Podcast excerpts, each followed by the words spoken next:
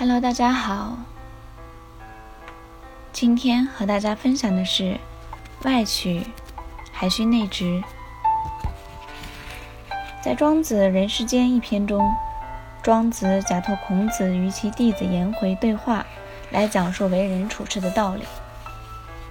颜回被孔子当场一骂，有点领悟了。然则我内直而外曲，沉而上比。内在方直而外面曲成，这就是外圆内方。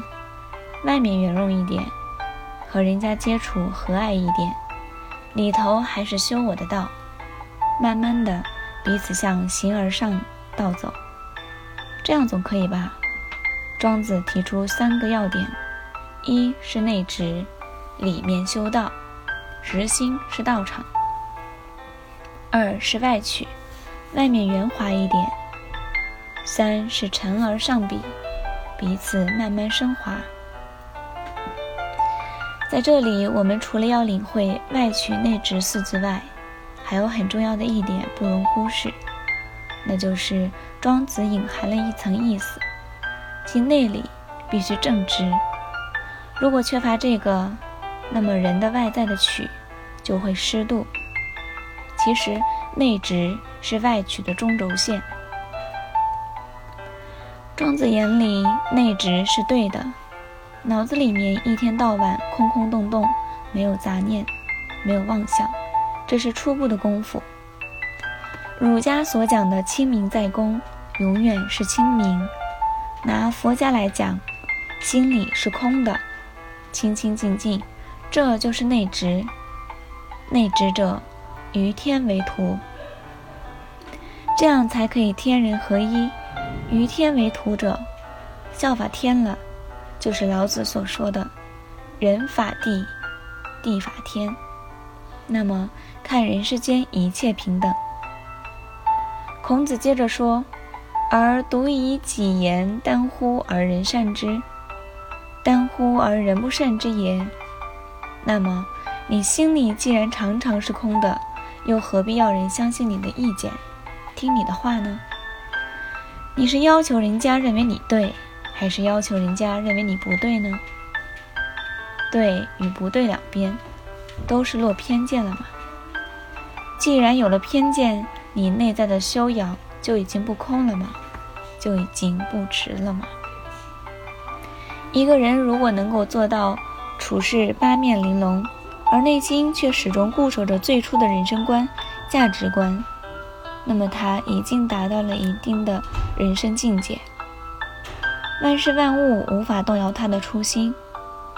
历史上不凡于此道的智者，在两千年前的魏国大殿里上演了这样一幕：魏王攻占了一座城池，大宴群臣。宴席之上，魏王问文武百官：“你们说我是明君呢，还是昏君呢？”百官多是趋炎附势之徒，纷纷说：“大王是一代明君。”正当魏王飘飘然时，问到人座，正直的人座却说：“大王是昏君。”魏王如被泼了一瓶一盆冷水，问：“何以见得？”人座说。大王取得了城池，没有按顺序分给您的弟弟，而是分给了您的儿子，可见您是昏君。魏王恼羞成怒，令手下把人座赶了出去，听候发落。接着问下一个臣子，这位大臣说：“大王是明君。”魏王心中暗喜，忙问：“何以见得？”这位大臣说。臣曾听说明君手下多出直臣，现在大王手下有像人座这样的直臣，可见大王是明君。听罢，魏王赶快把人座重新请进来赴宴。这是《资治通鉴》中记载的一段史事。那些趋炎附势的大臣说魏王是明君，完全是出于保全自己与升官发财的私心，即圆滑。起到的作用只是能使魏王更加昏庸。人作敢于不畏权势，直言境界，非常了不起。可是，可是因为不能包容魏王作为君王的颜面心理，不但没起到作用，反而自己被赶出去。而后一位大臣显然有更大的智慧，他心里能够明辨是非，清清楚楚魏王是昏君。但为了魏王能够纳谏，他顺从了魏王的心态，先说他是明君。因为这位大臣，他的心是为了帮助魏王的，所以他说出这句话与那些趋炎附势之徒是有本质区别的，起到的作用也就不同。然而他在解释中婉转地告诉了魏王，他就是个昏君，明君应该如何做。结果不但使魏王纠正了昏君的错误，而且还解救了人座。这位大臣对问题的认识已经跳出了事情表面与当时的真与假，而更看重要使其人其事向什么方向发展。他并不急于宣泄自己的认识，而是考虑到对方的接受能力。虽然魏王当时不是明君。但这位大臣说他是明君，并告诉他明君是什么样，就把对的东西，明君的作为在魏王面前确立了下来，起到了劝善的作用，引发了魏王真正向善的心，于是魏王自然就变好了。这也就是把方圆拿捏到位的力量。上文中第一种人一心取义逢迎。为人圆滑，却失其德，失其筋骨；而人作过于刚正，险些因之获罪。最后一位大臣柔中带刚，即使魏王喜悦，又救了人，是最上乘的处置之道，即内方外圆之道。方是做人之本，是堂堂正正做人的脊梁。圆是处世之道，是妥妥当当处世的锦囊妙计。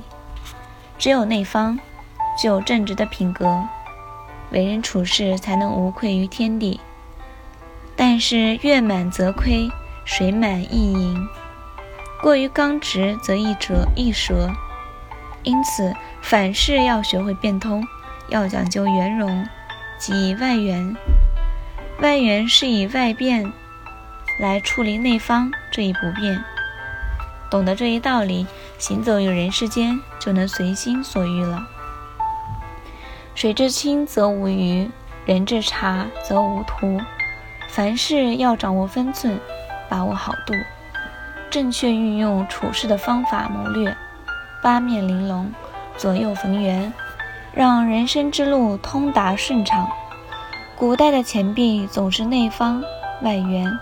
就像钱币一样，一个人也必须秉持这种做人的原则：方在内圆，方在内，圆在外。内表示我们自己的内心，外表示我们待人接物、为人处事。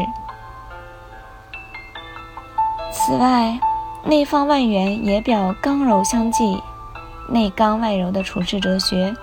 若是方在外，则处处碰壁。因为棱角分明，必然与周围的人发生摩擦、碰撞。外圆表示我们为人处事要圆润一些，方便别人。我们自己的原则要有，但原则在内心中，不必处处示人。